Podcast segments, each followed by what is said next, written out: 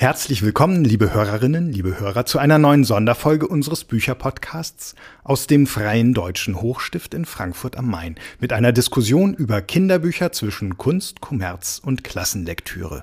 Am 22. März haben sich dort Ute Detmar, Andreas Steinhöfel, Konstanze Brockmann und Thorsten Gabler auf die, so heißt es im Untertitel, Suche nach dem Leseglück für Groß und Klein gemacht. Es moderierte Tillmann Sprekelsen.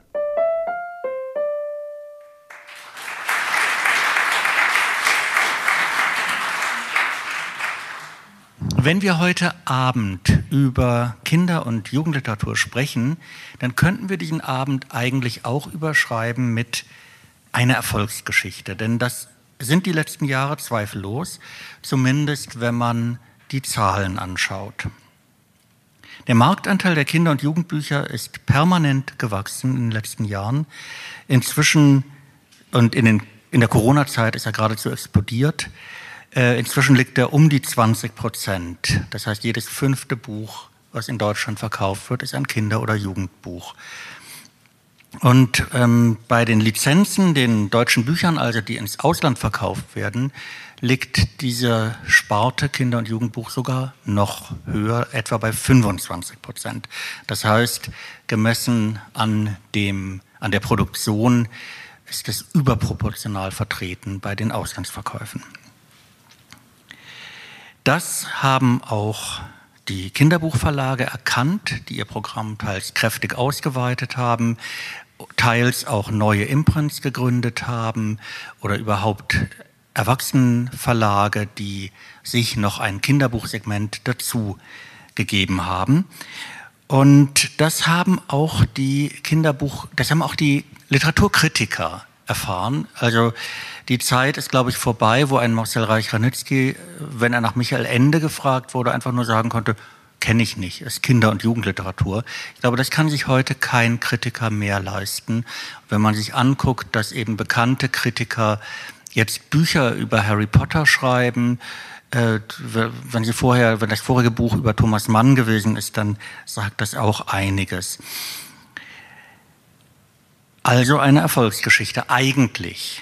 Denn man könnte natürlich auch fragen, wie es um einen Buchmarkt bestellt ist, in dem die Umsätze nicht unwesentlich mit Büchern von der Stange verdient werden. Mit 50 oder mehr Bänden einer Saga um Katzenclans, mit magischen Tierwesen jeglicher Couleur, mit Unterwasserabenteuer der immer gleichen Machart und dergleichen mehr. Und man könnte auch fragen, ob dieser Erfolg an der Ladenkasse nicht inhaltlich ein wenig teuer erkauft ist. Welche Rolle spielen dabei Autorinnen und Autoren, die einen literarischen Anspruch erheben, für die Sprache mehr ist als nur das Vehikel für möglichst eingängige Konfektionsware? Wo findet das Gespräch über Kinder- und Jugendliteratur statt und welche Inhalte werden dabei diskutiert? Und wo ist überhaupt die Position dieser speziellen Literatur zwischen den Anforderungen des Marktes, den Wünschen der Erwachsenen, die diese Bücher zum überwiegenden Teil kaufen, um sie den Kindern dann in die Hand zu drücken, den Interessen der Leserschaft und schließlich denjenigen, die mit ihnen in Schulen und Universitäten arbeiten möchten. Über diese und andere Fragen zur Kinder- und Jugendliteratur möchte ich in der folgenden Stunde oder erweiterten Stunde mit vier Gästen diskutieren. Zwei von ihnen sitzen schon neben mir. Die beiden anderen werden sich gleich dann zu uns gesellen, wenn wir die Runde erweitern. Ute Detmer leitet seit 2015 das Institut für Jugendbuchforschung an der Goethe-Universität in Frankfurt und hat den Kooperationsmasterstudiengang Kinder- und Jugendliteratur Buchwissenschaft mit auf den Weg gebracht, der seit 2019 an der Goethe-Universität und der Universität Mainz angeboten wird. Sie hat, Sie können sich vorstellen, sehr viel und sehr einschlägig auch publiziert aus diesem Bereich Kinder- und Jugendliteratur. Herzlich willkommen, Ute Detmer. Dankeschön.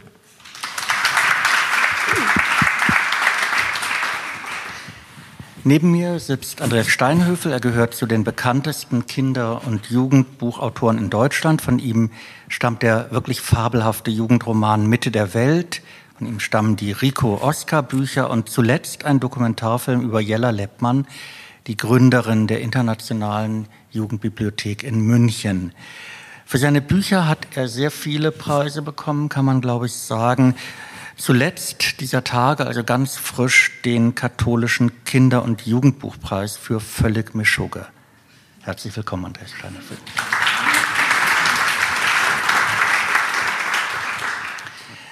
Frau Detmar, die Älteren unter uns erinnern sich noch an ein Manifest, das Monika Osberghaus und Friedbert Stoner 2007 veröffentlichten. Ähm, Abschied vom süßen Brei heißt das. Darin zeichnen die beiden ein, man muss wirklich sagen, vernichtendes Bild einer Branche, die, ich zitiere, Fantasy-Wälzer, coole Girly-Bücher und wilde Fußballkerle mit anderen wilden Gestalten zur giggelnden Identifikation bevorzugen, kurz, die ihr Geld mit Stapelware macht und sich um ernsthafte Literatur nicht weiter schert. Sie sind zuständig für Kinder- und Jugendliteratur natürlich, nicht für den Markt. Trotzdem, glauben Sie, dass diese 16 Jahre alte Philippika heute noch so gilt? Naja, Monika Osberghaus tut ja das ihrige, um es zu ändern. Ne? Die leitet ja das Klett-Kinderbuch inzwischen und ähm, versucht, andere Titel dort auch zu publizieren. Insofern gibt es ja sehr viel engagierte, auch kleinere, auch teilweise auch noch unabhängige Verlage, die daran arbeiten, dass es ein differenzierteres Programm gibt, ein literarisch auch anspruchsvolleres, inter interessanteres Programm.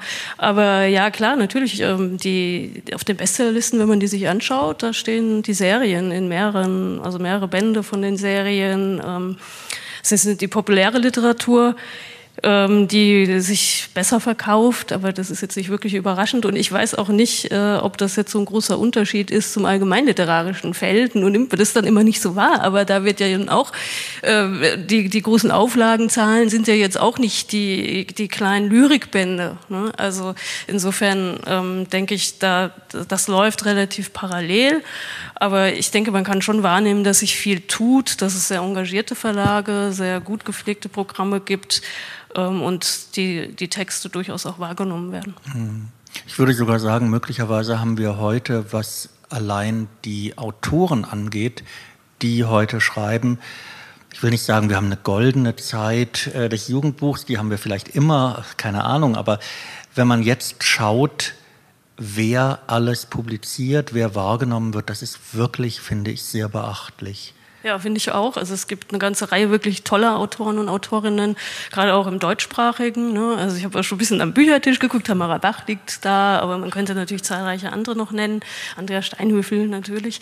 Ähm, und ähm, ja, da passiert wirklich viel, ähm, auch an wirklich interessanter Literatur, interessante Texte, die auch gar nicht mehr so die starre Grenze zur allgemeinen Literatur haben. Also gerade die Adoleszenzliteratur ist ja so eine Grenzgängerliteratur. Es gibt Texte, die Adoleszenz thematisieren, die in allgemeinen Verlagen verlegt werden und es gibt solche, die im jugendliterarischen Bereich verlegt werden und das geht ja hin und her auch in der Lektüre, sodass sich die Grenzen, soll ich sagen, in dem Genre tatsächlich auch längst äh, durchbrochen sind.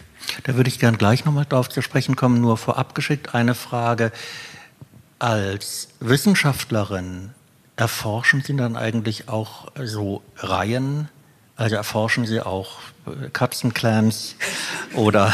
Ja, die Katzenclans, Sie wissen, das ist mein, mein Trigger. Ähm, äh, ja, mache ich natürlich. Also ich selbst habe ja auch, den, äh, einer meiner Interessen ist äh, Serien, serielle Literatur, mhm. Populärliteratur. Ähm, und ich finde, das ist genauso äh, wissenschaftlichen Blick wert wie die, wie die literarisch anspruchsvolle Literatur. Also ich selbst möchte sozusagen jetzt in meinem Interesse diese, diesen Hiatus zwischen Nomen und Unterhaltendem gar nicht ziehen. Literarisch literarisch komplexer und interessanter sind die anderen Texte, aber na, wenn man mal guckt nach Narrativen, auch nach, also Stichwort Katzenklang, nach Ideologie mhm. und solchen Dingen, äh, findet man da natürlich eine ganze Reihe interessante Dinge. Also insofern äh, würde ich das jetzt überhaupt nicht aus dem Fokus nehmen wollen. Mhm. Und Herr Steinhöfel, Sie werden von den Kritikern geliebt und finden Ihre Bücher auch ganz oben auf der Bestsellerliste. Wie beobachten Sie den Markt? Würden Sie dem was ich eingangs zitiert habe, auch für heute zustimmen? Oder haben Sie das Gefühl, da hat sich einiges bewegt seitdem? Also diese, diese Diskussion darum, warum denn das schlecht geschriebene Kinderbuch es immer nach oben schafft und die besser geschriebenen weiter unten bleiben, die begleitet mich jetzt seit Beginn meiner Karriere. Ich glaube, das ist einfach, das ist ja ein ganz grundlegendes ähm, Phänomen. Wenn ich ins Kino gehe, äh, dann renne ich auch nicht dauernd in Arthouse, dann gucke ich halt auch gerne Unterhaltung. Dem Buch wird schnell oder gern zum Vorwurf gemacht, dem Kinderbuch dann nochmal extra, denn damit nähern wir uns da so ein bisschen diesem Schulthema. Das Kind soll ja aus dem Buch auch noch was mitnehmen und was lernen und nicht etwa sich bloß unterhalten. Und ähm, das ist das, was mich an der Debatte immer genervt hat und, und gestört hat, weil, weil ja beides geht. Es ist mhm. ja alles da. Es ist ja nicht so, als gäbe es nur ein Buch auf der Welt und jetzt müssten wir uns darum streiten, was darin steht oder was darin nicht steht.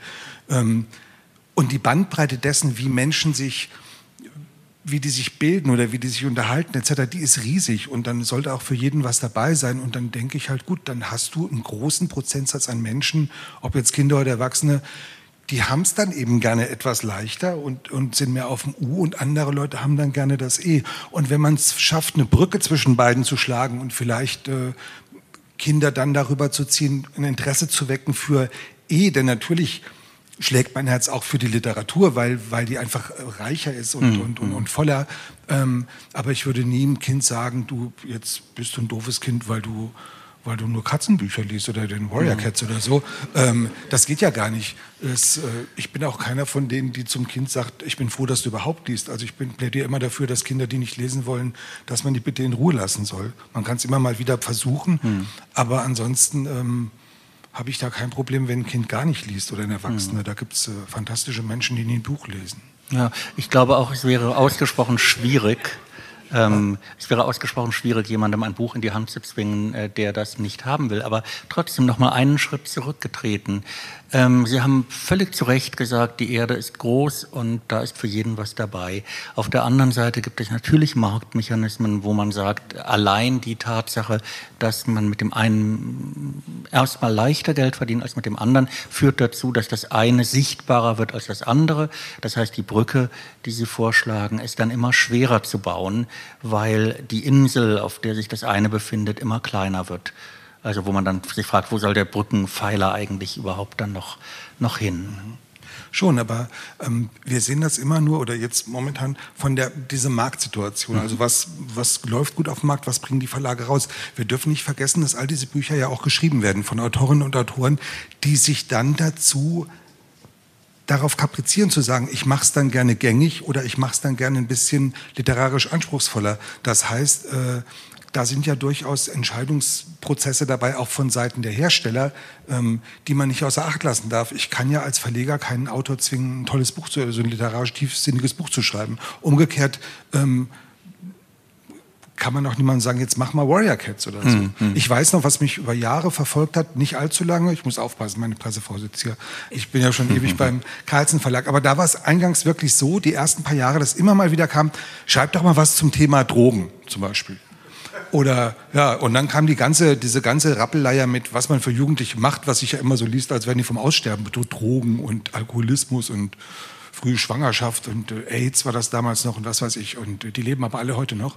Und ähm, das, da habe ich mich gewehrt und gesagt, nee, ich möchte das schreiben, was, was ich schreiben will. Und wenn dabei was abfällt, was ihr oder Kritiker oder für toll erachtet oder für so lesenswert, dass es dann in die Schulen getragen wird, dann freue ich mich, dann ist es toll.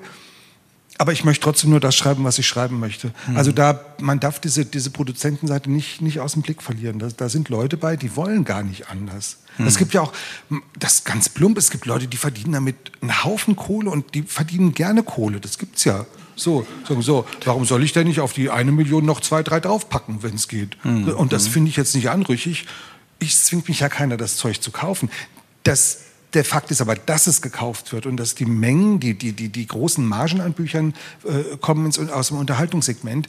Dann würde ich aber vielleicht mal gucken, dass ich mit Schülern zum Beispiel gucke, wie funktionieren denn so Unterhaltungsmechanismen? Warum fallen wir denn immer auf dieselben Stereotypen ab? Also da kann man dann wieder was draus machen. Mhm. So, das wäre vielleicht für mich so ein Lösungsansatz. Aber mhm. schreiben würde ich immer nur und auch jedem empfehlen, immer nur das, was aus dem Herzen kommt oder aus dem, aus dem Bauch. Inzwischen sind Sie ja auch zum Serienautor geworden. Also Rico Oscar, war das eigentlich von Anfang an geplant, dass es da eine Fortsetzung gibt? Oder war da dieser eine Band und dann hat nee, nee. irgendjemand. Äh, nee, das mache ich kurz. Es waren tatsächlich, es waren mal drei Bücher angedacht, mhm. das war schon geplant. Mhm. Drei bis vier, ich war unsicher wegen des Volumens, dann waren es drei. Und dann kamen noch mal zwei drauf, weil ich dann aufgrund des Erfolges kam der dann in die Sendung mit der Maus, dann habe ich eine Serie dazu gemacht und da tauchten neue Figuren auf und die waren mir in diesem kleinen Fernsehformat zu wenig beleuchtet. Dann mhm. hatte ich einfach Lust, zu diesen neuen Nebenfiguren noch was zu machen. Da gab es also noch mal zwei Bücher, aber jetzt ist auch wirklich vorbei. Also da hilft kein Bitten und kein Betteln. dann, ja. Nein, aber das, der Reiz ist dann schon da. Also das äh, durchaus auch im ökonomischen Bereich. Das sind die, die meiner Bücher, die am allerbesten laufen. Und klar, denkst du dann so, super, kaufe ich noch eine Yacht und noch ein Haus. So, aber ähm, äh, aber es hat auch was damit zu tun, dass wenn man so einen Stoff gefunden hat, der einem wahnsinnig liegt, und die beiden, also Rico Oscar, liegen mir total. Das ist hm, genau hm. meine Wellenlänge, das ist genau mein Humor. Ich muss mich überhaupt nicht anstrengen beim Schreiben. Das, also es ist nicht einfach, aber, aber es im, im Sinne von, ich muss nicht sagen, oh, was, wie geht denn die Handlung weiter? Also es mhm. kommt von ganz alleine, weil die Figuren so stark sind. Mhm. Ähm, das werde ich vermissen, das, das ist so. Sowas werde ich auch nicht wieder schaffen, denke ich. Mhm. Aber jetzt ist es halt durch. So. Ich habe es extra so gemacht, dass Rico jetzt in die Pubertät kommt und dann müsste ich mit ihm ins Jugendbuch. Geht nicht. Da funktioniert ja gar nicht. Also habe ich mir selber ein Bein gestellt, aber mit Absicht und jetzt ist halt mhm. vorbei. Nochmal eine Frage zum seriellen Erzählen, denn das ist das ja am Ende. Ähm, ich habe so selten die Gelegenheit, einen Autor einer Reihe äh, zu befragen und Ihnen Bleiten ist schon tot. ist, äh, ändert sich was im Laufe einer solchen Reihe bei fünf Bänden? Ich nehme an, ich muss im dritten Band die Figuren nicht mehr so vorstellen, wie ich das im ersten Band mache. Aber wie ist das rein handwerklich? Was äh, läuft weiter und was ist jeweils neu? Also handwerklich ist es tatsächlich so, das lässt sich noch viel, viel besser bei, bei Frau Rowling äh, äh, abschauen, bei den sieben Potter-Bänden, ähm, wo die dann die Figuren über mehrere Lebensjahre begleitet. Das habe ich mit Rico Oscar auch getan. Da ich eine Figur habe, die aus der Ich-Perspektive erzählt, Rico, ähm, habe ich dann schon von Band zu Band versucht, das immer anspruchsvoller zu machen. Also der, der bindet im, im fünften Band bildet der Sätze, Kettensätze, die hätte er im ersten Band nie geschafft. Oder im ersten Band hätte er nach dem dritten die falsche Abbiegung genommen und wäre irgendwo gestrandet. Mhm. Das ist ja immer sein Problem. Ähm, und dann, und es ist tatsächlich vom literarischen Gehalt her, ist es im fünften Band viel komplexer. Da sind Metaebenen drin und so. Das mache ich dann, damit mir nicht langweilig wird, aber auch in der Hoffnung natürlich, dass lesende Kinder merken so, boah, guck mal, was alles so geht mit so einem mit so einer Reihe, die so lustig startet und auf einmal immer mehr an, an Gehalt gewinnt. Das sind aber die, das sind so Wunschträume. Also, dass man, ja, es gibt dieses Kind irgendwo mhm. oder diese mhm. Kinder, aber im Prinzip äh, mache ich es, weil es mir Spaß macht. Mhm. Frau Detmar, Sie haben vorhin gesagt, dass die Grenzen verschwimmen. Nun hat Andreas Steinhöfel gesagt, dieses spezielle Buch, ähm, diese spezielle Reihe, diese Figuren funktionieren einfach gar nicht im Jugendbuch. Würden Sie sagen, die Grenze, oder wenn es eine Grenze gibt zwischen dem Kinder- Bereich einerseits, im Jugendbereich andererseits, ist tiefer als die zwischen Jugendbuch und Bücher für, wir nennen das immer junge Erwachsene. Ja, also ich, also ich glaube schon, dass diese beiden Bereiche ziemlich getrennt funktionieren, wobei sich da jetzt im Moment auch was tut, weil so genau eben an der Grenze äh, wenig Texte adressiert sind. Also genauso an dieser Ecke 11 bis 13 die so eben so aus dieser kinderliterarischen Phase rauswachsen und aber noch nicht unbedingt äh, in der Jugendliteratur drin sind. Und genau für diese, ja, was weiß ich, die Soziologie hat mal das Kunstwort Tweens äh, geprägt, In-Betweens. Mhm. Hauptsache, es ist irgendwie ein fancy Wort, aber es ist eben das gemeint. Ne? Und Kindheit ist ja auch, verändert sich ja auch. Ne? Kinder sind heute einfach auch früher und ähm, haben ein Interesse auch schon an anderen Themen, und anderen Erzählweisen. Und da ist, glaube ich, jetzt so, da tut sich jetzt so ein bisschen was, dass man schaut, dass man dafür auch Texte schreibt oder dass man dafür auch Texte verlegt. Mhm. Gibt es denn, oder wie würden Sie den Unterschied beschreiben eigentlich, wenn man jemandem erklären sollte, äh, ich schreibe für Jugendliche und junge Erwachsene einerseits oder ich schreibe für Kinder andererseits. Was können Sie da von, von außen für qualitative Unterschiede sehen? Also was sind die, welche Marken würde man einschlagen, um zu sagen, okay, das geht jetzt eher in den Kinderbuchbereich oder nein, das ist jetzt eher ein Jugendbuch oder für junge Erwachsene? Ja, ich glaube, das ähm, ist durch die Themen einfach sehr stark auch unterschieden. Also Kinderliteratur beschäftigt sich nicht überraschend, mit Kindern, also mit Kindheit, mit mhm. Familie, mit Freundschaften, mit all den Dingen, die eben in dieser Alltagswelt eine Rolle spielen. In der Jugendliteratur stehen einfach äh, durch die Altersphase andere Themen an. Da geht es um Identitätskonstruktion, da geht es ähm, ja, um Schule, um Ablösungsprozesse, um auch die krisenhaften Fragen danach, wo, wo man hin will, wo der Platz ist, na, die ganzen äh, körperlichen Veränderungen und so weiter. Also das sind einfach andere Themen, die in der Adoleszenz anstehen, die aber, wie man ja sieht, also Adoleszenz ist ja auch ein Thema in der Allgemeinen und in der Populärkultur. Das, ist einfach eine spannende Lebensphase, die auch weit über die Jugendliteratur hinaus interessiert. Ähm, insofern ist, äh, denke ich, nachvollziehbar, warum die Grenze nach oben äh, sich auflöst, bedingt auch, weil in den Erzählweisen die Texte sich annähern. Ähm, die Kinderliteratur wird ja durchaus auch darüber hinaus gelesen, äh, durch solche Sachen, wie Andrea Steinhöfel gerade gesagt hat, dass man eben solche ähm, intertextuellen Spielereien mit einbaut oder dass man eine Komik äh, mit einbaut, die auf verschiedenen Ebenen funktioniert. Das hat man ja auch im Film, ne, im Animationsfilm, wenn man an die Shrek-Serie denkt oder so, ne, die, die spielen ja damit, dass man äh, Märchen parodiert und dass man solche komischen Effekte einbaut, die verschiedene Publika ansprechen können. Mhm. Andreas Steinhöfel, die äh, Antwort, die wir gerade gehört haben, geht ja vor allem über die Inhalte. Nicht nur, aber das ist, war ja äh, der, der Schwerpunkt. Ähm, ich erinnere mich, Peter Hertling hat mal gesagt, wenn der ja für beide Gruppen geschrieben hat, und zwar manchmal im, im abwechselnd im einen Jahr für Erwachsene, im nächsten Jahr wieder für Kinder, der hat gesagt, wenn ich für Erwachsene schreibe, dann habe ich, was die Sprache angeht, das volle Orchester. Ein Symphonieorchester. Wenn ich für Kinder schreibe, dann habe ich ein kleines Kammerorchester und da hört man jeden falschen Ton. Ist das eine Definition, die Sie akzeptieren? Weil Sie bewegen sich ja auch wenigstens als Leser ja doch zwischen beiden Welten. Schon, da, da, ja, ich würde das unterschreiben. Ähm, es ist halt nur so, man darf, nicht, man darf nicht die eine Form mit der anderen vergleichen. Äh, alles hat seine Meriten. Also es gibt ja auch schöne Sonaten und, mhm. und kleine.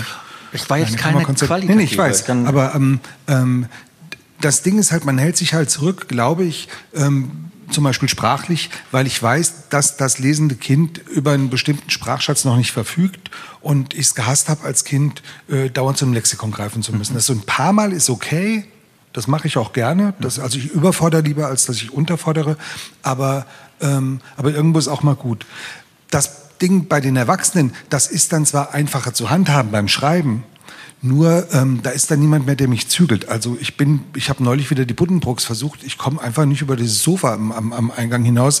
Da ist eine halbe Seite, wird dieses Sofa beschrieben und dann fängt es an im Kopf und so, okay, das Sofa steht dann also für diese Zeit und die Farbe Gelb an dem einen Stuhlbein ist wahrscheinlich, was ist denn die bloß? Und dann hört es bei mir auf. Dann bin ich weg. Also sprich, dieses, dieses ausufernde und manchmal auch umständliche Schreiben oder so, das mag Meriten haben, das will ich gar nicht beurteilen.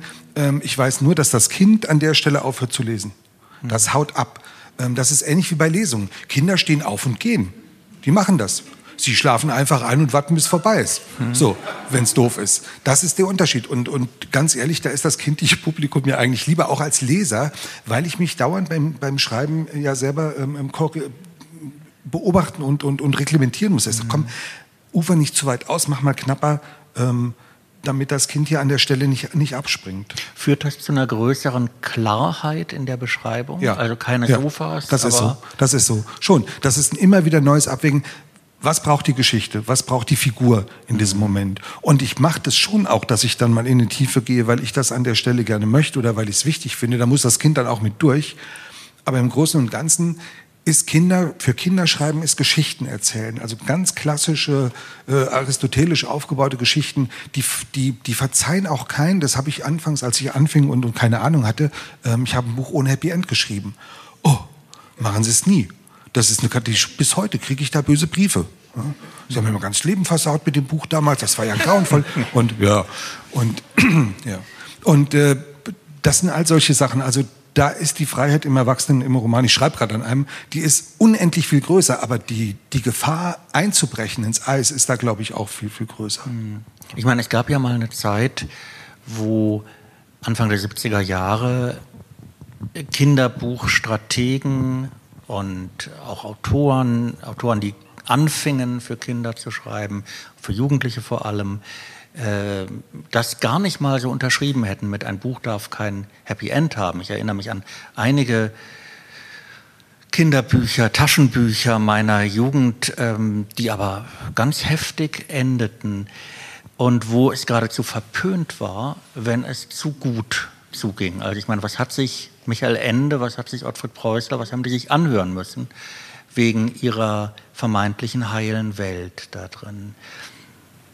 Hat sich das wieder geändert, Frau Detmar? Würden Sie sagen, da ist das Pendel wieder zurückgeschlagen? Ja, wobei man das ja auch im Zusammenhang sehen muss, ne, dass das Pendel so ausgeschlagen ist, hat natürlich was auch mit diesem äh, sich abarbeiten an den Vorgängern und Vorgängerinnen zu tun. Sie haben es ja gerade schon angedeutet, ne, Michael Ende, Ottfried Preußler, diese ganze Polemik natürlich auch gegen die heile Welt aus dem Geist der 68er und der, ne, den gesellschaftlichen Umbrüchen zu der Zeit und dem anderen Kindheitsbild. Also ne, eine Vorstellung, die sagt, ja, wenn wir Kinder eben in diese autonomen Kindheitswelten stecken, in diese Eigenwelten, in diese fantastischen Welten, ähm, dann ist das schön und gut, aber dann nehmen wir sie nicht ernst, dann bleiben, wir, bleiben sie eben klein, wir halten sie klein, wir entmündigen sie, ne, wir beschäftigen sie da mit diesen Büchern, aber ähm, wir bereiten sie nicht auf die Welt vor, indem eben nicht immer alles heil zugeht. Ähm, und das war die große Zeit des realistischen Erzählens, auch des sozialrealistischen Erzählens. Und ja, ihre Leseeindrücke von damals kann ich bestätigen. Wir machen manchmal noch auch ähm, in den Uniseminaren Texte aus der Zeit. Die Studierenden sind oft wirklich äh, geschockt, dass das Kinderliteratur ist. Das sind zum Teil, ich kenne Kurzgeschichten von äh, Ursula Wölfel, da ist wirklich alles drin von Alkoholismus, Krieg, Scheidung, Trennung, Depression der Eltern. Also da wird absolut nichts ausgelassen und das endet dann einfach so. Also dann hat man das, ähm, eine Anspielung auf den Vietnamkrieg. Das Dorf wird getroffen, äh, die, die Eltern sind äh, tot, Schluss. Aber irgendwie eine, eine Triggerwarnung müssen Sie da nicht aussprechen, oder? Also. nee, das mache ich jetzt nicht an der Uni. Aber das ist, das ist trotzdem, das ist harter Tobak, auch wenn man hm. das jetzt so liest. Ne? Also, das, da ist, also, und das sind eben wirklich ganz pointierte Kurzgeschichten. Da wird auch nicht kurz eingeführt, worum es jetzt hier geht und warum das so ist und so weiter. Nö, das, das ist rein und dann ist Schluss mit diesen ähm, Katastrophe und dann ist Schluss. Also, das sind schon äh, wirklich. Ähm, das ist harte Literatur so, ne? Und ich glaube nicht, dass man dafür heute noch Verlage finden würde, die das so machen würden. Also das denke ich nicht. Ich, ich, will auch gar nicht sagen, ob das jetzt unbedingt so sein müsste. Ne? Also das, das ist auch natürlich eine Form von radikaler Literatur, die sich wirklich auch aus der Zeit heraus erklärt und die ja auch ganz klar sich positionieren wollte, ähm, eben auch mit einer anderen Literatur, auch mit einer antiautoritären Literatur ähm, und die dagegen eben auch andere Formen ähm, des Erzählens gesetzt hat. Und das ist eben auch zeitbezogen und das ist vielleicht, da schlägt das Pendel dann auch stark aus und dann geht das auch wieder zurück. Also insofern denke ich, das ist, ähm, hat viel mit den Auseinandersetzungen um Kindheit, auch in den Kontexten von gesellschaftlichem Wandel zu tun. Da war aber auch das ist ja der Grund, warum ich beim Kinderbuch angefangen habe. Da war auch so ein didaktischer Impetus dahinter. Das Kind kriegt zum Problem vor die Füße geschmissen und dann war die Idee, das Kind soll sich dann halt selber eine Lösung dazu ausdenken. Da wurden Kinder, und ich rede jetzt wirklich Kinder, nicht Jugendliche, permanent überfordert. Wer sich ein bisschen in Kinderpsychologie einliest oder einarbeitet, der weiß, das Kind hat zu bestimmten Problemen definitiv niemals einen Lösungsvorschlag, weil es über seinen kleinen Tellerrand überhaupt nicht hinausblicken kann. Das sieht abstrakte Lösungsmöglichkeiten nicht. Das sieht alles nur, was in unmittelbarer Nähe ist und was selber ihm sozusagen auf der Haut brennt. Ähm, deswegen ist das eine Literatur, die ich selber als Kind auch abgelehnt habe. Ich habe das nicht gelesen und zum Schreiben bin ich gekommen, weil ich auch so ein blödes Mutmachbuch gelesen habe, wo das ist ja das nächste, dieser dämliche Aberglaube, ähm, dass speziell im Kinderbuch, ne, dass alles, was ich da reinschreibe, irgendwie auf magische Weise Wirklichkeit wird. Das Kind soll also, äh, ich habe ein kleines Kind, das nicht mutig genug ist, dann liest das ein Buch über ein Kind, das mutig ist und danach ist mein Kind auch mutig. Ist das nicht toll? So. Und das kann man dann durchdeklinieren bis zum Weltfrieden. Man fragt sich, wo er bleibt, gell? Wo man doch so viele Bücher über Frieden schon gelesen hat und geschrieben. Das funktioniert so nicht. Und bei Kindern funktioniert es erst recht nicht. Was man macht, ist nicht nur, dass man die überfordert, das schockt die auch zum Teil. Also ich finde, mein Paradebeispiel ist äh, die, die, Wolke von Frau Pausewang. Das ist ein fantastisch geschriebenes Buch. Das ist also als, als Roman finde ich das großartig. Aber als Kinderbuch oder für Jugendliche ist es eine absolute Katastrophe. Du kannst die, die Kiddies nicht da so reinrasseln lassen. Die versuchen, mit kindlichen Mitteln sollen die aus erwachsenen Problemsituationen rausfinden. Das klappt nicht. Das klappt nicht. Da darf man die, da darf man sie nicht mit allein lassen. Wenn man es begleitet macht, die Wolke ist sowas, das kannst du nur im Unterricht machen. Aber, aber einem Kind, ja, also hier liest man ein schönes Buch äh, und dann liegt das da völlig traumatisiert, vier Wochen in der Ecke und guckt nur noch geradeaus. Das geht so nicht. Das mhm. geht nicht. Mach dir mal einen schönen Abend mit dem Weltkrieg. ja, ja. Ähm, Sie schreiben ja nicht nur Bücher, Sie übersetzen auch. Jetzt kürzlich die mehrere Bände Roald Dahl. Was war das für eine Erfahrung? Ich meine, Roald Dahl ist ja im Moment, äh, fast macht man ja einen Fassungsvergleich und äh, schaut, was war vor der großen Bereinigung, was ist danach. Auf welche Grundlage, oder wollen Sie es kurz erzählen, die Geschichte was mit Dahl passiert ist. Na gut, die meisten wissen es, das ging ja äh, weitläufig durch die Presse. Äh, der englische Verlag hat sich dann entschieden, das allerdings inzwischen schon wieder revidiert, beziehungsweise fährt jetzt zweigleisig die Bücher von Dahl etwas zu ent alles zu end. Also nicht mehr so sexistisch, nicht mehr so frauenfeindlich, nicht mehr so kinderfeindlich, nicht mehr so dickenfeindlich und weiß der Geier, was alles gefunden wurde. Und ähm, dann gab es einen Haufen Gegenwind und jetzt wird halt beides gemacht. Es gibt also Bücher in der entschärften Fassung und es gibt Bücher in der Originalfassung. Ich bin äh, ein Fan und plädiere definitiv für die, für die Originalfassung, weil der englische Verlag hat nicht nur irgendwie Wörter rausgestrichen, wie zum Beispiel Fett gibt es nicht mehr. Das ist jetzt enorm. So, ähm, äh, die haben auch so Sachen gemacht. Ich weiß, in, in den Hexen, die ich übersetzt habe, da ist irgendwas so, ja, vielleicht seht ihr irgendwo eine Kassiererin an der Kasse sitzen und dann ist das eine Hexe. Da steht es, vielleicht seht ihr irgendwo eine Topmanagerin und das ist eine Hexe. So, so, und ich sehe das Kind vor mir, meine kleine Nichte zum Beispiel, die dann kommt und sagt so, okay, also das Buch ist von 1970. Ich dachte, die Frauen wären diskriminiert gewesen, aber die waren doch schon Topmanagerinnen. Ähnlich wie meine 14-jährige Nichte ernsthaft sagte, Bridgerton, eine Netflix-Serie, wo eine schwarze Königin im England des, glaube ich, 18. Jahrhunderts oder so vorkommt. So, keine Ahnung, was heißt denn, die Schwarzen waren diskriminiert? Das waren ja schon Könige damals. Hm. So, da, da beißt sich das Ding dann wirklich in den Schwanz. Und ähm, es ist auch Quatsch, es ist völliger Quatsch. Ich kann doch nicht, weil ja der Kanon sich beliebig erweitern lässt. Ich habe überlegt, ich schreibe dem Direktor des Louvre einen Brief, da steht, äh, lieber Herr Direktor, äh, da, da ist so ein Bild, die Frau, die guckt mir dauernd auf die Hose, da fühle ich mich sexistisch angemacht, dann grinst die auch noch dabei. Schneiden Sie dieser Mona Lisa mal das Lächeln aus dem Gesicht. Darauf läuft's hinaus. Not funny. Ja? So, man muss da wahnsinnig aufpassen und äh, da gehe ich auch schnell in den Harnisch, deswegen bremse ich mich jetzt. Aber ähm, das, das passt in die Befindlichkeitskultur, die wir gerade haben und, und, und in diese Wir wollen es allen recht machen Kultur. Ich halte da wenig von. Also ich bin dann doch für eine Kultur, habe ich auch speziell zum Kinderbuch gesagt, für eine Kultur der Zumutung. Wer sich nicht streckt, der wird auch nicht erwachsen. Also wenn ich immer alles betätschel und betüttel, brechen die beim geringsten Schneeflöckchen, brechen die zusammen. Hm. Frau Detmar, wie sehen diejenigen, die in Ihren Seminaren sitzen, das? Oder bespreche ich das überhaupt ein Thema an der Uni? Ja, ja, natürlich ist es ein Thema. ähm, ja, ich meine, die Studierendengeneration gehört zu der Kultur, also die du jetzt ein bisschen überspitzt beschrieben hast, aber ich würde es auch differenzieren wollen. Ich finde, es ist ein Unterschied, ähm, was man jetzt mit den Dahlbüchern macht, die wirklich ähm, sehr, sehr überdidaktisiert jetzt ähm, sind mit diesen Änderungen, die du jetzt angesprochen hast, oder ob man es mit rassistischen Begriffen zu tun hat. Also das finde ich ist, ist einfach wirklich ein Unterschied, auch im Umgang. Und ähm, ja, also wir natürlich lesen wir in der Universität die Originale. Es ist unsere Aufgabe, dass wir uns damit beschäftigen, dass wir die kritisch diskutieren, historisch einordnen. Ähm, und ja, die Studierenden interessieren sich natürlich sehr dafür. Die interessieren sich für, die ganzen aktuellen Diskussionen. Die interessieren sich natürlich sehr auch für die Texte, die jetzt aus den USA bei uns ankommen, über die, die in den antirassistischen Kontexten stehen, die ähm, rassismuskritische Jugendliteratur oder Texte, die sich eben mit, mit ähm, queeren Themen beschäftigen, ähm, Gender-Diskurse und so weiter. Also alles, was jetzt eben auch gesellschaftlich verhandelt wird, findet sich in der Literatur und ähm, das stößt natürlich schon auf Interesse, klar. Hm. Aber ohne dass man jetzt irgendwie eine, wie soll ich sagen, eine eindeutige Lösung fände, also dass man sagt, im Zweifel umschreiben oder dass man sagt, ähm, begleitetes Lesen sozusagen einbetten. Ähm,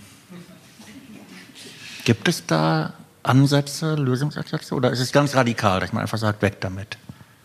Nein, also das würde ich natürlich nie unterschreiben, aber ähm, das ist, ich finde es einfach eine, eine komplexe Frage und die wird mhm. natürlich, wie das jetzt gerade auch aktuell ähm, üblich ist, wahnsinnig polarisiert diskutiert. Die einen rufen Kunst und äh, Zensur und die anderen sagen, nee, so können wir das eben nicht mehr machen. Wir können nicht in Texten Begriffe, die rassistisch oder sexistisch sind, äh, stehen lassen. Ähm, und da gibt es eben wie das in diesen Diskursen eben heute ja häufig der Fall ist, einfach wenig äh, Verständigung. Ne? Und das ist aber ein gesellschaftliches Thema und ich finde es auch richtig, dass das diskutiert wird. Wie gehen wir mit, mit Texten um, die unseren moralischen Vorstellungen nicht entsprechen? Wie gehen wir mit Texten um, die ähm, eben rassistische Begriffe ähm, beinhalten? Und das ist Teil der gesellschaftlichen Auseinandersetzung über Rassismus, Kolonialismus und so weiter, die gerade stattfindet. Und die Kinderliteratur ist ein Teil davon und ist davon geprägt. Und insofern müssen wir uns auch auch darüber verständigen, was wir machen. Eine Patentlösung habe ich jetzt nicht. Ich finde die, ähm, die Möglichkeit, dass man edierte äh, Texte ausgibt mit einem Vorwort, wo man das einbindet, ist, ist eine Möglichkeit, weil man darauf aufmerksam machen kann und weil man das dann auch zum Anlass nehmen kann, ähm, das zu diskutieren. Es gibt auch, auch eine, wir könnten jetzt ewig drüber reden, es gibt auch Beispiele, wo in, äh, jetzt ein Wort auszutauschen auch jetzt nicht wirklich viel bringt, weil der Text strukturell problematisch ist oder bei, bei Dahl, ja, okay, dann ist, ist äh, Augustus ist jetzt enorm, aber er bleibt trotzdem das total unsympathische, gierige Kind und Dahl äh, mag diese Konsumkinder und diese gierigen Kinder und diese Kinder, die den ganzen Tag vor dem Fernseher sitzen, einfach nicht. Und ähm, er ist da, ähm, äh, macht da einfach eine Satire daraus. Und die Kinder, ähm, die sich äh, so verhalten, die werden dann auch erzählerisch äh, nicht besonders freundlich behandelt. Mhm. Und wenn man da jetzt aus, aus Fett äh, enorm macht, dann, äh, ne, dann hilft das überhaupt nichts, weil der Text ist überspitzt, der ist überzogen. Mhm. Roald Dahl ist einfach kein politisch korrekter Autor. Ja, man hat fast will auch nicht sein.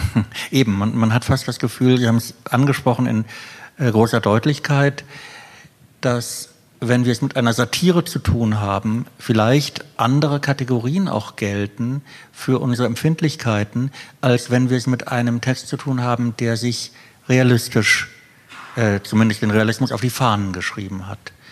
Vielleicht noch ein letztes, bevor wir unsere Runde dann auch noch erweitern. Wir haben jetzt über Verlage gesprochen, wir haben über Autoren gesprochen, wir haben über Diskussionen an der Uni gesprochen. Wie nehmen Sie im Moment die Literaturkritik wahr, die sich mit Kinder- und Jugendbüchern beschäftigt, auch gerade im Vergleich zu, was man vielleicht vor 20 Jahren hatte oder ich habe es ja angesprochen, es gab eine Zeit, wo Kinder- und Jugendbücher eigentlich kaum ein Thema überhaupt für Literaturkritik waren. Das hat sich ja inzwischen geändert. Wo stehen wir da heute? Also ich glaube, dass sich in der Literaturkritik inzwischen schon auch ein sehr differenzierter Blick auf Kinder- und Jugendliteratur etabliert hat. In den großen Tageszeitungen, FAZ, Süddeutsche findet man das. Ähm, aber ne, es gab vor einiger Zeit die große Diskussion, als die Zeit ähm, die Kinderbuchseite, also beziehungsweise die Rezension auf die Kinderbuchseite genommen hat und nicht mehr im Feuilleton hat stehen lassen. Das war genau so ein Beispiel, wo man da sehen konnte, wo wird Kinderliteratur oder Jugendliteratur eigentlich besprochen? Gehört es zur Literatur, also gehört es ins Feuilleton? Oder ist es so die Kinderbuchseite? Und dann schreibt man auch so Rezensionen, wo total unklar war, an wen richten die sich jetzt eigentlich? Ist das jetzt so eine Buchempfehlung für Kinder und dann schreibe ich die anders? Oder ist das jetzt eine Literatur? Literaturkritik, die sich dann schon auch an die erwachsenen Vermittler richtet und die dann auch einen anderen Fokus auf die, auf die Texte hat und dann eben auch literaturwissenschaftlich oder äh, literaturbezogen, sage ich mal, ähm, was zu den Texten sagt. Ähm, und so diese, also das fand ich ganz bezeichnend, weil das so, eine, so, ein, so ein Zwischenstatus äh, der Literaturkritik war, wo das eben die Frage so kulminierte, wo gehört das denn jetzt eigentlich hin? Und ich glaube, dass auch die, äh, bei der NZZ hat man es ja auch gesehen, also ich glaube, dass, dass der Status jetzt nicht so fraglos ist, dass es ähm, unhinterfragt Kinder- und Jugendliteratur im Feuilleton gibt. Also es hat sich den Platz da schon erobert und erkämpft, aber so ganz fraglos ist das, glaube ich, immer noch nicht. Aber das müssen Sie eigentlich auch besser wissen, als ich das weiß. Ähm, nein, mich interessiert einfach Ihr Eindruck, weil ich natürlich etwas betriebsblind bin. Wie ist das mit Ihnen, Steinhöfe? Die Wahrnehmung ist dann schon, ich kann jetzt hauptsächlich über meine eigenen Bücher reden, wenn ich dann mhm. Rezensionen dazu lese. Es ist dann schon schön zu merken, nach 30 Jahren dabei, äh, dass tatsächlich mal dann jemand ein, ein, Kritiker eine Figur wie den Rico in die Tradition eines Grimmelshausen stellt oder so. Da ist natürlich ein Haufen Hirnschmalz in solchen Figuren. Und es nervt, ähm, wenn das Kinderbuch Schrägstrich damit dann auch die Autorin, der Autor, genauso angesehen wird wie, wie das Kind, nämlich als so ein kleines bisschen doof. Das ist ja so ein Grundproblem in der, in der Kinderliteratur. Wir schreiben halt für kleine, blöde Wesen, die, wenn wir Glück haben, mal noch so einen Nebensatz noch lesen können, aber damit geht's ja dann auch dem Ende zu. Und ähm, da muss man sich nicht viel Mühe geben. Da müssen wir nicht kindliche Erfahrungswerte aus den Medien zum Beispiel. Da, da muss ich nicht den, ich mache das gar nicht. Ich pack den Zauberer von Oz rein, ich pack das Urmel mit rein, ich pack alles rein, was geht. Märchenfiguren, biblische Figuren, Gott weiß was. Irgendein Kind wird schon drüber stolpern und sagen, hurra, ich habe da was gefunden. Wenn nicht, ist es auch nicht schlimm. Aber was Schlimmes ist, dass, dass die Kritik das wirklich über lange Zeit überhaupt nicht wahrgenommen hat, weil sie es nicht sehen wollte. Und wenn sie dann mit der Nase draufgestoßen wurden, äh, dann war es immer so, ach, ist ja ein Ding. Ja, jetzt, wo sie es sagen, gell? Und äh, das, das hat mich permanent genervt. Da bin ich schon ganz froh, dass die Sensibilität jetzt eine andere ist für alle Autorinnen und Autoren, die sich echt Mühe geben, ein bisschen ihren Sachen den zweiten und den dritten Boden zu verleihen. Hm. Das ist gut. Das fühlt sich gut an. Ja, ich nur ergänzen dazu. Ich meine, man, man sieht den unterschiedlichen Status auch darin, dass es kaum Verrisse gibt oder schlechte Kritiken gibt. Also die Kinderliteratur wird häufig eben, ne, also ne, man versucht immer noch das Positive rauszuheben oder eben auch es nicht so auf das Literarische zu beziehen. Und dann fallen eben häufig auch sehr undifferenziert das ist aber kindgemäß, was immer das ist, ne, was das immer an Projektionen mit sich bringt. Oder das ist, also man könnte ja eine ganze Liste von so Buzzwords aus Kritiken zusammenstellen, das ist sensibel erzählt und so. Also da könnte man so eine ganze Liste, die Sie ganz sicher in der allgemeinen Literatur nicht finden werden. Also das ist immer noch mit so einer gewissen ne, so betulichen Art oft gemacht. Und ich finde eben diese Unentschiedenheit, ist es jetzt eine Buchempfehlung oder ist es echt Literaturkritik? Das merkt man den Texten da schon oft an. Aber wenn ich Sie richtig verstehe, sagen Sie, Literaturkritik soll es sein und sie gehört ins Feuilleton? Ja, ja, natürlich. Gut. Ich wollte es ja nur hören.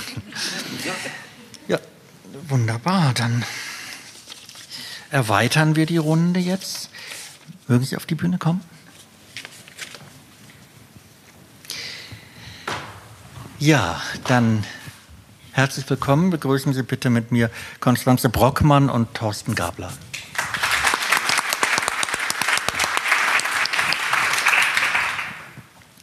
Konstanze Brockmann ist Schulelternbeiratsvorsitzende einer Gesamtschule und engagiert sich im Vorlesen an einer Grundschule, wobei sie auch Autoren zu Lesungen einlädt. Thorsten Gabler wurde an der FU Berlin mit einer Arbeit zur Briefkultur des 19. Jahrhunderts promoviert ist seit 2014 im Schuldienst und unterrichtet am Gymnasium Riedberg Deutsch und Geschichte und ist dort auch Fachleiter für das Fach Deutsch.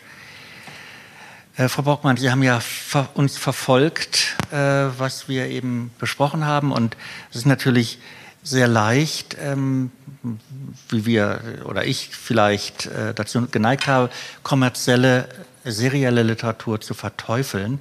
Was für eine Rolle spielt die denn, wenn Sie Lesungen veranstalten, wenn Sie ähm, mit Grundschülern lesen? Ich würde vielleicht gerne noch einen kleinen Schritt zurückgehen. Also Sie hatten es ja auch erst ähm, eingangs erwähnt, Herr Steinhüffel, man hat auf der einen Seite die Literatur, die wirklich die Kinder, den Kindern gestattet, zu Höhenflügen ähm, anzu, anzusetzen. Also ich habe sehr viel meinen eigenen Kindern auch ähm, vorgelesen, habe ähm, sehr schnell festgestellt, ähm, dass es wenig gibt, was die Kinder interessiert und was Frau Berusi-Rühl auch sagte, was mich auch selber als Vorleserin interessiert. Ich habe immer viel so nach diesem ja, im Vortrag erwähnten Leseglück gesucht und wenn ich dann mal so ein Buch gefunden habe, was ich auch unglaublich gerne gelesen habe, was Atmosphäre geschaffen hat, ähm, was starke Charaktere hat und auch eine Sprache, die eher so in Richtung Symphonie als in Richtung Kammerorchester ging. Dann bin ich in den Buchladen gegangen und habe hab gesagt, gibt es ein ähnliches wie das und das? Und dann hieß, oh, das ist schwer. Und dann hat man gesucht und gesucht und gesucht und ähm, letztendlich bin ich dann viel auch immer wieder bei den Klassikern gelandet, ähm, weil die das geboten haben, ähm, was mir auch selber Freude bereitet hat. Ich habe meinen Kindern dann auch ab und zu ähm, Serien vorgelesen, Katzen weniger. Bei uns waren es dann mal die Einhörner, die sind vielleicht dem einen oder anderen von Ihnen auch bekannt. Ähm, am Anfang habe ich mir da noch sehr viel Mühe gegeben, habe die Zaubersprüche auch ordentlich gelesen. Beim zweiten Mal wurde es dann ein bisschen weniger. Beim dritten Mal sagten die Kinder, Mama, kannst du dir bitte ein bisschen mehr Mühe geben? Und dann haben die dann selber erkannt, dass es das richtige Buch für mich ist. So. Und dann haben wir das dann wieder gelassen und sind zu diesen etwas anspruchsvolleren Büchern ähm, zurückgekehrt. Ähm, der Grund, warum ich meine, dass Kinder auch so viel Serien lesen, liegt, glaube ich, auch an den Schulbüchereien. Und ich finde das eigentlich auch ganz vernünftig. Die Kinder greifen vielleicht zu einem bestimmten Titel, haben gute Erfahrungen damit gemacht, gehen in die Schulbücherei und ähm, sehen dann die Reihe in rosa oder die Reihe in hellgrün oder die Brauntöne für die Katzen. Ähm, das ist einfach so da, dieser Trigger, das kenne ich und jetzt arbeite ich mich da durch. Und das finde ich auch in Ordnung, diese Sachen zu lesen. Aber ich finde es sehr, sehr wichtig, ähm, den Kindern auch so eine ja, Leiter zu bieten, dass sie sich wirklich weiterentwickeln können. Und das schafft man meiner Meinung nach nur über Vorleseliteratur, die etwas anspruchsvoller ist. Deshalb Lesungen aus meiner Sicht ähm, grundsätzlich nur mit ähm, anspruchsvolleren Büchern, die Kinder eben diesen zusätzlichen Raum bieten. Wollen Sie ein paar Beispiele nennen, bitte? Äh, wir haben jetzt gar nicht so viel ähm, also wir haben jetzt gar nicht so viel Lesung letztendlich an der Schule gemacht, aber was mir ähm, besonders gut ähm, gefallen, wir hatten tatsächlich einmal den Eddie Error dann ähm, bei uns, ähm, dann hatten wir komme ich gerade nicht auf den Namen, ganz bekannte Frankfurter Autorin. Liefere ich gleich noch nach, okay. wenn mir der Name wieder einfällt.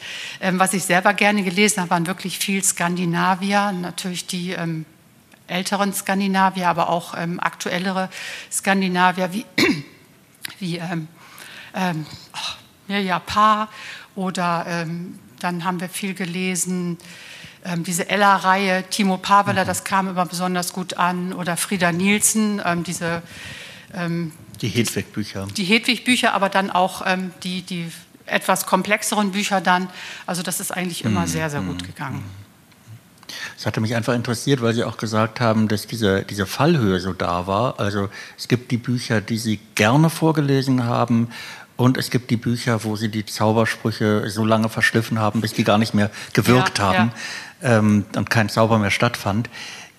Deshalb sozusagen, was die Bücher ja. waren, die anders waren, also ja. die, die sozusagen sich angeboten haben für ja. beide Teile. Ja, also was ich, was ich mein allerliebstes Lieblingsbuch wirklich ähm, in der Altersgruppe, wenn wir jetzt so gerade so diese Vorleseliteratur, die Sie ja auch erwähnt, die ja so für ähm, die sechsten, ähm, Sechsjährigen, erst, erstes, zweites Schuljahr so ein bisschen zu kurz kommen, ähm, was ich immer grandios fand, war zum Beispiel Wieland Freund, wecke niemals einen Schrat. Also da, da entstand mit dem ersten Satz also eine, eine Magie, dass man wirklich zu spüren glaubte, selber im Wald zu sein, die Temperatur zu spüren glaubte, die Feuchtigkeit. Und das waren so Bücher, die, die ich unglaublich gerne vorgelesen habe.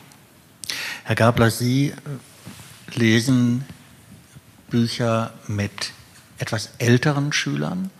Wie wählen Sie die aus? Um mal mit der leichtesten Frage zu beginnen, Herr Spreckelsen. Selbstverständlich. ähm, ich muss vielleicht vorweg sagen, und das passt ja auch zu dem, was, was eben schon diskutiert wurde. Es kommt immer bei Unterricht auf die Frage an, was man ja letzten Endes mit einem Buch erreichen möchte. Und wenn man sich jetzt so Literaturunterricht klassischerweise vorstellt, also dass man einen Text hat, den man im Unterricht behandelt, den man analysiert, den man interpretiert, wo man genauer hinguckt, dann muss es ein anderer Text sein als äh, ein Text, der vielleicht eine ganz andere Reihe begleitet. Also ich mache es zum Beispiel sehr häufig so, wenn ich Grammatik unterrichte, damit die Kinder so ein bisschen bei der Stange gehalten werden, äh, lesen wir nebenbei auch noch eine Lektüre. Und die darf dann auch von kämpfenden Katzen handeln, also so in diesen Bereich der seriellen Literatur fallen, weil da so ein bisschen das Ziel ist, einfach die Kinder ähm, eben nicht nur zu, bei der Stange zu halten, sondern sie auch so ein bisschen zum Lesen zu bringen. Und wenn es gut läuft, greifen sie ja vielleicht zum zweiten oder dritten oder vierten Band.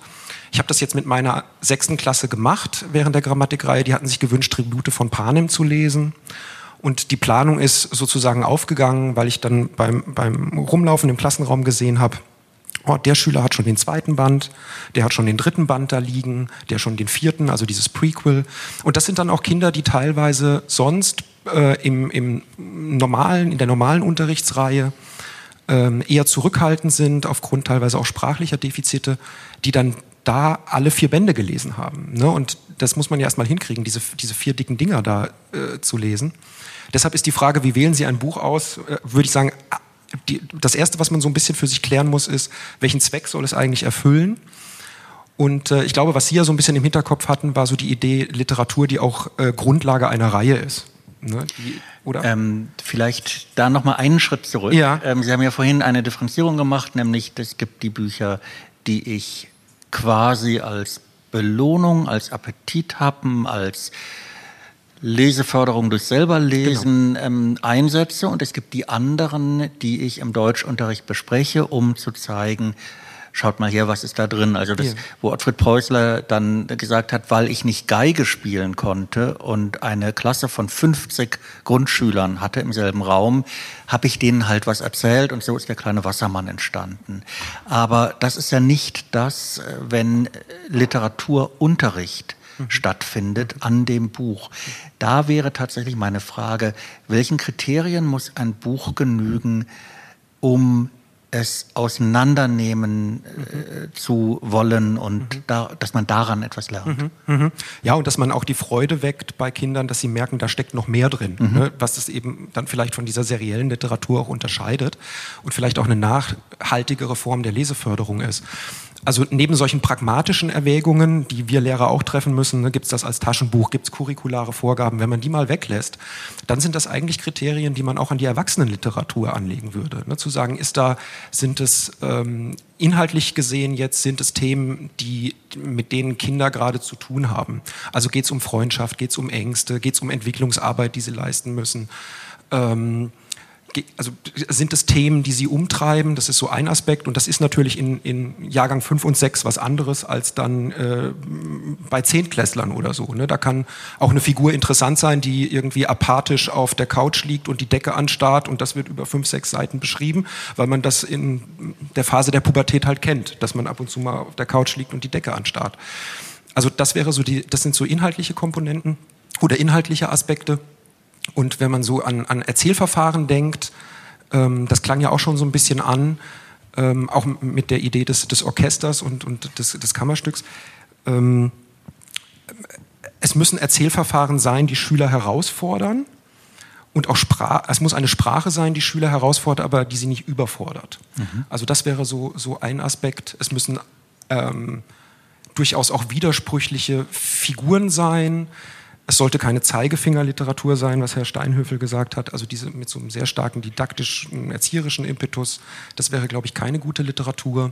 Wollen Sie ein paar Beispiele nennen? Für gute oder für Erstmal für gute, weil ich davon ausgehe, dass das die Bücher sind, die Sie behandeln ja. in der Schule hoffentlich. Ja, also ähm, was bei uns häufig gemacht wird, nicht nur von mir, sondern auch von meinen Kolleginnen und Kollegen, ist äh, der erste Band von, von Rico und Oskar. Ähm, es sind aber auch andere Bände. Hier habe ich jetzt gesehen, liegt der Brief für den König. Den habe ich in, in der Klasse gelesen. Ähm, ein, ein Aspekt, den ich immer noch mit, äh, mit bedenke, wenn ich eine, einen Text zu einem, zum Gegenstand einer Reihe mache, ist, dass es auch eine bestimmte Art von, von Wortschatz sein muss, ne, so wie Herr Steinhöfel das gesagt hat, dass man schon ab und zu auch mal nachgucken muss, aber eben nicht zu häufig. Ähm, ganz häufig wird Ottfried Preußlers Krabbert gelesen was nach wie vor, ich habe mich vorhin schon mit einer, mit einer Kollegin unterhalten, was nach wie vor unglaublich gut funktioniert und auch nichts damit zu tun hat, dass Deutschlehrerinnen und Deutschlehrer nichts anderes einfiele, ähm, sind die Vorstadtkrokodile. Also ne, mhm. jetzt lacht Frau Detmar. Ich habe es befürchtet, dass das passieren wird. Also wenn der Text mal irgendwann nicht mehr funktioniert, dann werde ich den auch nicht mehr unterrichten. Aber das ist eine Geschichte, die, die eigentlich, obwohl sie in den 70er Jahren geschrieben wurde, bei Kindern noch unglaublich gut verfängt. Die hat äh, also wenn man Schüler fragen würde, was ist für euch ein gutes Buch? Und das ist auch teilweise das, was wir bei der Auswahl berücksichtigen. Dann, dann sagen die immer, es, es braucht Handlung, es braucht Action, es braucht Spannung. Und das liefert dieses Buch. Und das Zweite ist, ich muss mich da irgendwie drin wiederfinden. Ne? Oder das muss mich irgendwie ansprechen. Und das geht mit diesen Figuren ziemlich mhm. gut. Frau Detmar, ähm, was erheitert Sie? naja, also einerseits natürlich, dass ähm, die Texte, die einfach schon lange im, im, schulischen Kanon sind, immer wieder dabei sind. Und ne, aus, aus unserer Sicht ist jetzt natürlich die Forschergruppe jetzt nicht so der Text, ähm, der, den man unbedingt jetzt immer wieder lesen müsste. Ne? Das ist auch so ein Text weil, aus den 70er Jahren, der weil sehr er so Entschuldigung, ist. weil er so schlecht ist oder weil Sie sagen, nee, er, es gibt nein, bessere? Es gibt bessere. Also, aus meiner also Sie finden nichts besser- an ihm so weit auszusetzen, dass Sie sagen würden. Warte. Läuft doch. Nochmal? Ich finde nichts dran aussetzen. Naja, also wenn man sich jetzt äh, mit der, also ne, wenn man guckt, wie die Darstellung von Behinderungen in dem Text ist, gäbe es dazu natürlich schon was zu sagen. Da gibt es jetzt Texte, die das äh, besser machen, als das die Vorstadt Krokodile machen. Der Text ist äh, spannend, also und ich glaube, deswegen funktioniert der auch. Ich finde auch den Film nach wie vor toll, ne, weil der auch jugendkulturell echt ähm, wirklich super ist.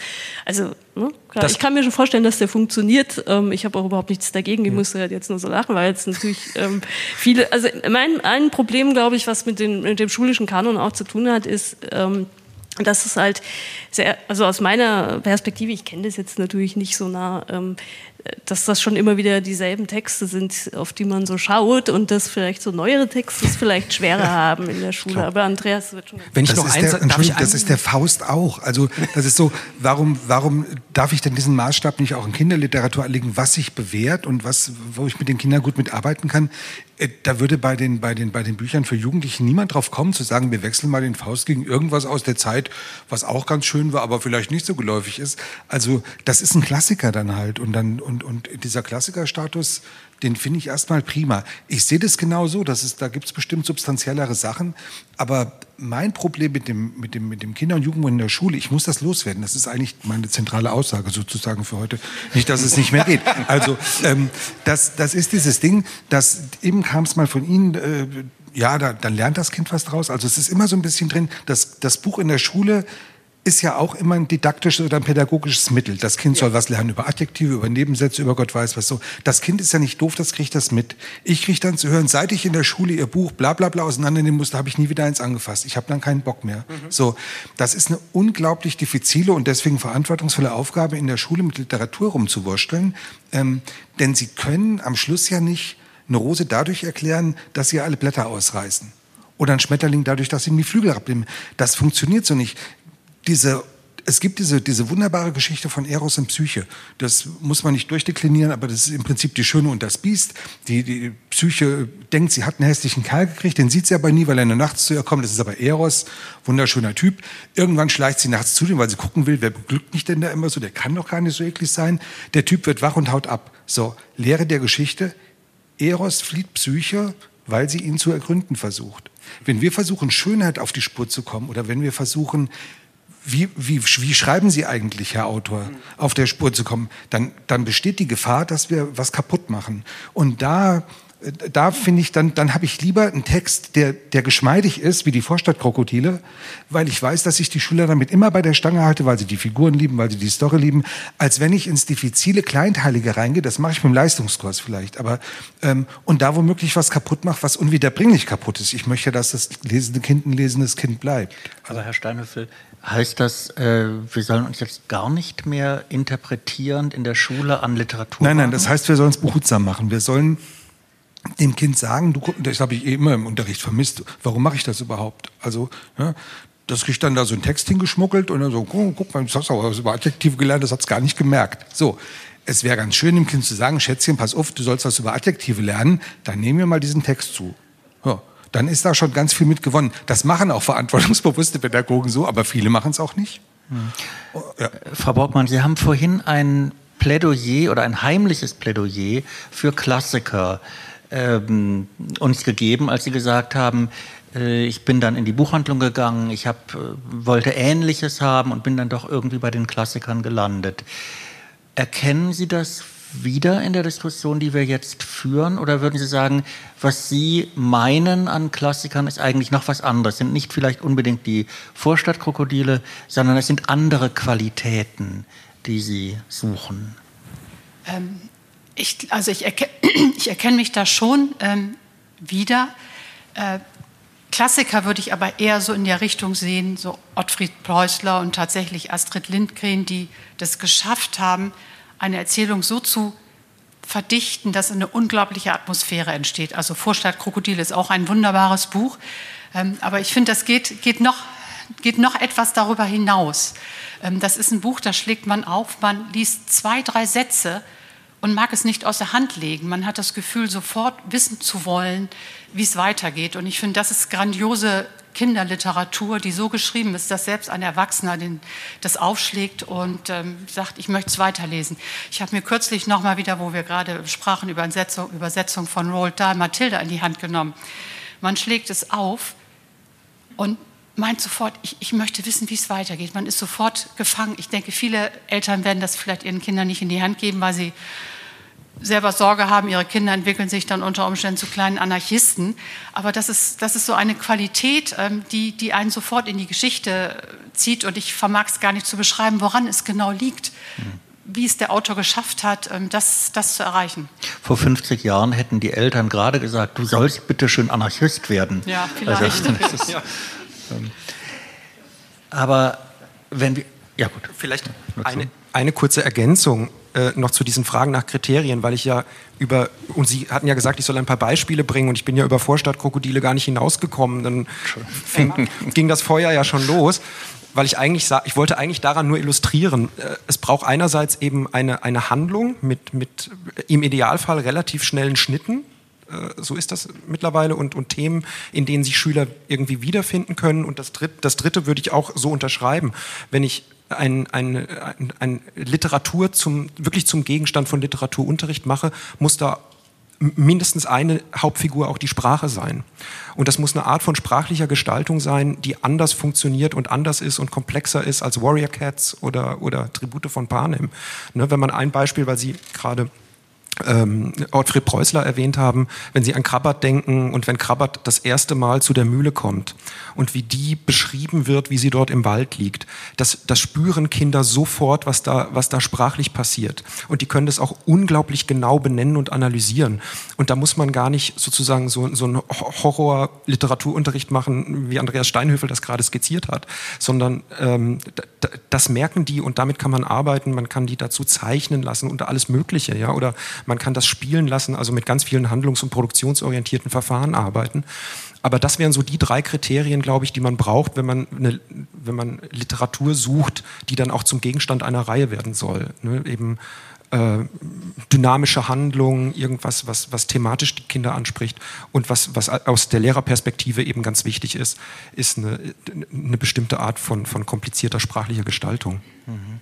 Aber ich meine, in allen Antworten klang ja durch, es geht auch ein bisschen darum, dass Kinder sich und ihre Welt oder Teile ihrer Welt oder vermittelte Teile ihrer Welt wiederfinden in diesen Büchern. Nun hat Deutschunterricht ja auch noch eine andere Funktion, nämlich er soll sowas wie eine Art, naja, wenn man aus, die, aus der Schule geht, wenn man Abitur hat, sollte man schon einigermaßen in groben Zügen die Literaturgeschichte vielleicht äh, verstanden haben, mit mhm. anderen Worten was ist mit dem Nibelungenlied, was ist mit dem Parzival, was ist mit Iwein.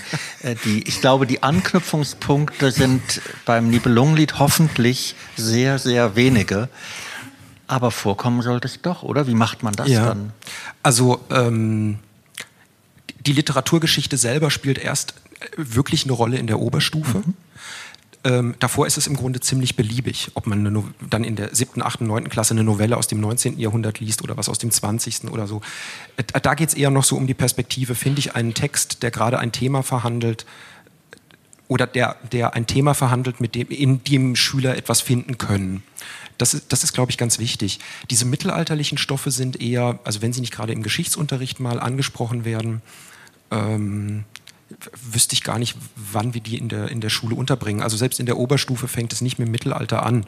Es sei denn, man macht mal so, ein, so einen Gang durch die Liebeslyrik und hat dann eben auch mal am Anfang irgendwie ein, ein Minnelied. Aber ansonsten ist das, spielt das mhm. eigentlich gar keine Rolle. Jetzt in Hessen, also in Bayern in zum Beispiel, ja. ist ja äh, mittelalterliche Literatur äh, spielt ja eine große ja. Rolle in der fünften ja. und sechsten Klasse. Es, es kommt, Entschuldigung, es kommt immer mal wieder vor, mhm. aber nicht als ein eigenes Thema mhm. oder eine eigene Reihe, sondern ähm, da würde so ein didaktisches Prinzip greifen ähm, der Alteritätserfahrung, also dass Kinder sehen, okay, Deutsch hat auch mal anders ausgesehen. Ne? Und, und das ist eigentlich für Fünft- und Sechstklässler, äh, das kann man übrigens auch zusammen machen, äh, wenn man Krabbert unterrichtet, mhm. dass man mal einen Merseburger Zauberspruch mitbringt oder sowas. Ne? Mhm. Und, und die dann sehen, okay, ähm, Deutsch hat ent verschiedene Entwicklungsstufen, das sieht aber komisch aus, dann lässt man sie das erstmal aussprechen, ne? wie würdet ihr das aussprechen, lässt die damit erstmal so ein bisschen mit dem Zauberstab rumwedeln äh, und versucht dann so ganz allmählich mal einen genaueren Blick drauf, drauf zu werfen. Aber das ist wirklich nur, das sind so einzelne Inseln, die dann mhm. im Unterricht passieren. Aber welche Rolle spielt in diesem Fall dann eine Art, dass man sagt, ich mute euch jetzt nicht den Iwein im Original zu, auch nicht in ja. der neudeutschen Übersetzung, ja. sondern was weiß ich, wir lesen Felicitas Hoppe, Iwein Löwenritter. Ja. Ist das ein gangbarer Weg, um zu sagen, ich will den Inhalt vermitteln, aber euch die Sprache ersparen? Die Sprache ist schwer genug würde ich, würde ich sagen, von Felicitas Hoppe und dem Iwein. Wir machen das bei uns in der sechsten Klasse anders. Wir, wir nehmen den Odysseus mhm. ganz häufig in, in der Fassung von Auguste Lechner, ähm, manchmal auch von Walter Jens. Das ist für Schüler der sechsten Klasse schon sehr herausfordernd. Und da merkt man erstmal, dass es dann doch auch an der einen oder anderen Stelle am Vokabular mangelt. Ne? Wenn dann bei Odysseus die Rede ist von äh, Brandung oder Böschung, Gestade. Mhm. Ähm, also da fängt es dann an, dass man wirklich eine ganze Reihe von Wörtern nachgucken muss. Und es dauert auch eine Weile, bis die Schüler sich an diesen Text gewöhnt haben. Aber dann funktioniert der ziemlich gut. Und man kriegt ja die gesamte Geschichte mit. Man, man kann dann auch noch zusätzliche Abenteuer schreiben lassen. Also das ist schon so, dass, dass Schüler damit gut was anfangen können. Also gerade in der fünften, sechsten Klasse auch mit diesen Sagenstoffen, wenn sie eben in, in, einer, in einer Sprachfassung daherkommen, die herausfordernd ist, ähm, aber nicht überfordernd die ganze Zeit. Das wird nicht funktionieren. Frau Brockmann, Sie sind erfahrene Vorleserin, aber Sie sind auch beschäftigt damit, dass andere Leute vorlesen. Wie würden Sie, wenn wir von der Sprache reden, umgehen mit sperrigen Texten? Haben Sie das Gefühl, dass man Kindern beim Vorlesen etwas zumuten kann, wo sie dann fragen? Oder ist es so, wie Andreas Steinhöfel vorhin entwickelt hat, äh, es ist, macht einfach gar keinen Spaß, wenn man bei jedem dritten Wort nachgucken muss. Verändern Sie Texte beim Vorlesen? Ähm, also ich bin der Meinung, dass man, wenn man vorliest, den Kindern eigentlich relativ viel zumuten kann, weil die Kinder dann tatsächlich auch nachfragen würden. Ich habe es nie so gemacht, dass ich ein Wort ähm, alleine erklärt habe. Ich habe immer darauf gewartet, kommt eigentlich eine Rückfrage. Und dann stellt man fest, dass unglaublich viel geht. Und manchmal lehnen die sich auch einfach zurück und hören nur zu. Und ich glaube, es ist auch nicht unbedingt immer erforderlich, jedes Wort zu verstehen, wenn man sich vorlesen lässt. Manchmal kann man sich auch einfach von dieser, ich sage mal, Musik oder Melodie umfangen lassen und hört einfach nur zu. Deshalb denke ich, vorgelesen geht ähm, unglaublich viel.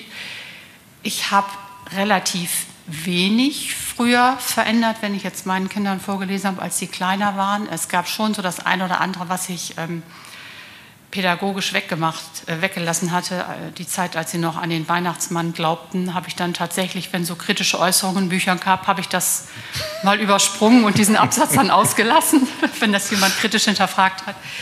Ähm, hm. Aber sonst, ähm, in der Regel habe ich ähm, alles so gelesen, wie es war. Ich stimme aber Herrn Steinhöfel ab, absolut zu, dass bestimmte Themen gerade im Kinderbuchbereich aus meiner Sicht noch nicht so viel zu suchen haben. Wenn man mal guckt, 2022 ähm, Jugendbuchpreis, was das für Themen in der Rubrik Kinderbücher sind. Da geht es um ähm, Magersucht, äh, Tod der kleinen Schwester das hat aus meiner Sicht nichts im Kinderbuchbereich zu tun. Das, ist, das Leben ist irgendwie hart genug und wenn ein Kind mit so einem Thema konfrontiert wird, muss man es selbstverständlich auffangen. Aber ich würde meinen Kindern, ähm, hätte ich in dem Alter sowas nicht zu lesen gegeben. Und ich finde generell dieses Bedürfnis von erwachsenen Kindern beim Lesen immer etwas beibringen zu wollen, finde ich viel zu ausgeprägt. Man muss die einfach auch mal mit einem Stoff alleine lassen und sie das genießen lassen. Ich war vor vielen Jahren mal mit meinen ähm, Kindern im Kindermuseum, heute heißt es jetzt, glaube ich, Junges Museum. Die liefen rum und schauten sich alles an und waren ganz zufrieden damit. Und da kam eine Museumsmitarbeiter und sagte mal, guck mal, guck dir doch mal das an, hier haben wir das und hier haben wir das und hier lernst du das. Meine Tochter ging raus und sagte, Mama, muss man Kinder immer mit Weisheit vollstopfen? Und ich glaube, das ist genauso der Punkt. Man muss es einfach lassen. Man muss es nicht immer versuchen, den Kindern übers Lesen zwanghaft etwas beizubringen. Oder, oder man kann ja dann auch mal wir leben ja in so einer Verfügbarkeitskultur. Das heißt, alles geht auf Knopfdruck. Wenn ich was nicht weiß, dann finde ich es in Google oder irgendwie eine App wird es schon geben. Ähm, was Sie sagen, Kinder einfach mal lassen oder was Sie sagen, dann kommt so ein Wort wie Gestade. Wenn das Kind dreimal das Wort Gestade in jeweils einem anderen Kontext gelesen hat, dann ist es vielleicht clever genug, um sich zu erschließen, was ein Gestade ist. Und dann ist es ganz begeistert, dass es das Wort selber rausbekommen. Also das geht immer so ein bisschen, fällt immer so ein bisschen unter den Teppich. Die sind ja nicht doof. Also es, die schaffen schon unglaublich viel, sich selber rauszuziehen aus dem Text. Und ich finde diesen Ansatz toll. Also wie sie das vermitteln, das halte ich für sehr, sehr klug. Das ist weit weg von dem, äh, wie es, nee, weil, äh, also ich, ich bekomme ja wirklich tonnenweise Briefe aus, aus Schulen und ähm, das ist eine seltene Methode. Das, das gibt's, aber es nach wie vor kommt, das Gros aller Leserbriefe ist, also A, du hast 25 Mal denselben Brief, du weißt, okay, da hat das einer diktiert oder so. Und so, ihr Buch ist ein tolles Buch, denn es ist lustig und es ist spannend und, Achtung, jetzt kommt's, wo ich weiß, das Kind hat niemals diesen Brief selber geschrieben, man kann was daraus lernen. Und das ist das Problem. Wenn das Kind was lernen möchte, dann macht das das von alleine. Dann musst du nicht sagen, du lernst jetzt was, dann hat es keinen Bock mehr. Man lässt es einfach laufen damit. Und das finde ich sehr sympathisch. Also dann zu sagen, das kann auch mal mit einem Text allein gelassen werden. Nur nicht mit einem, mit einem extrem schwierigen Text oder was wir hatten mit, mit rassistisch.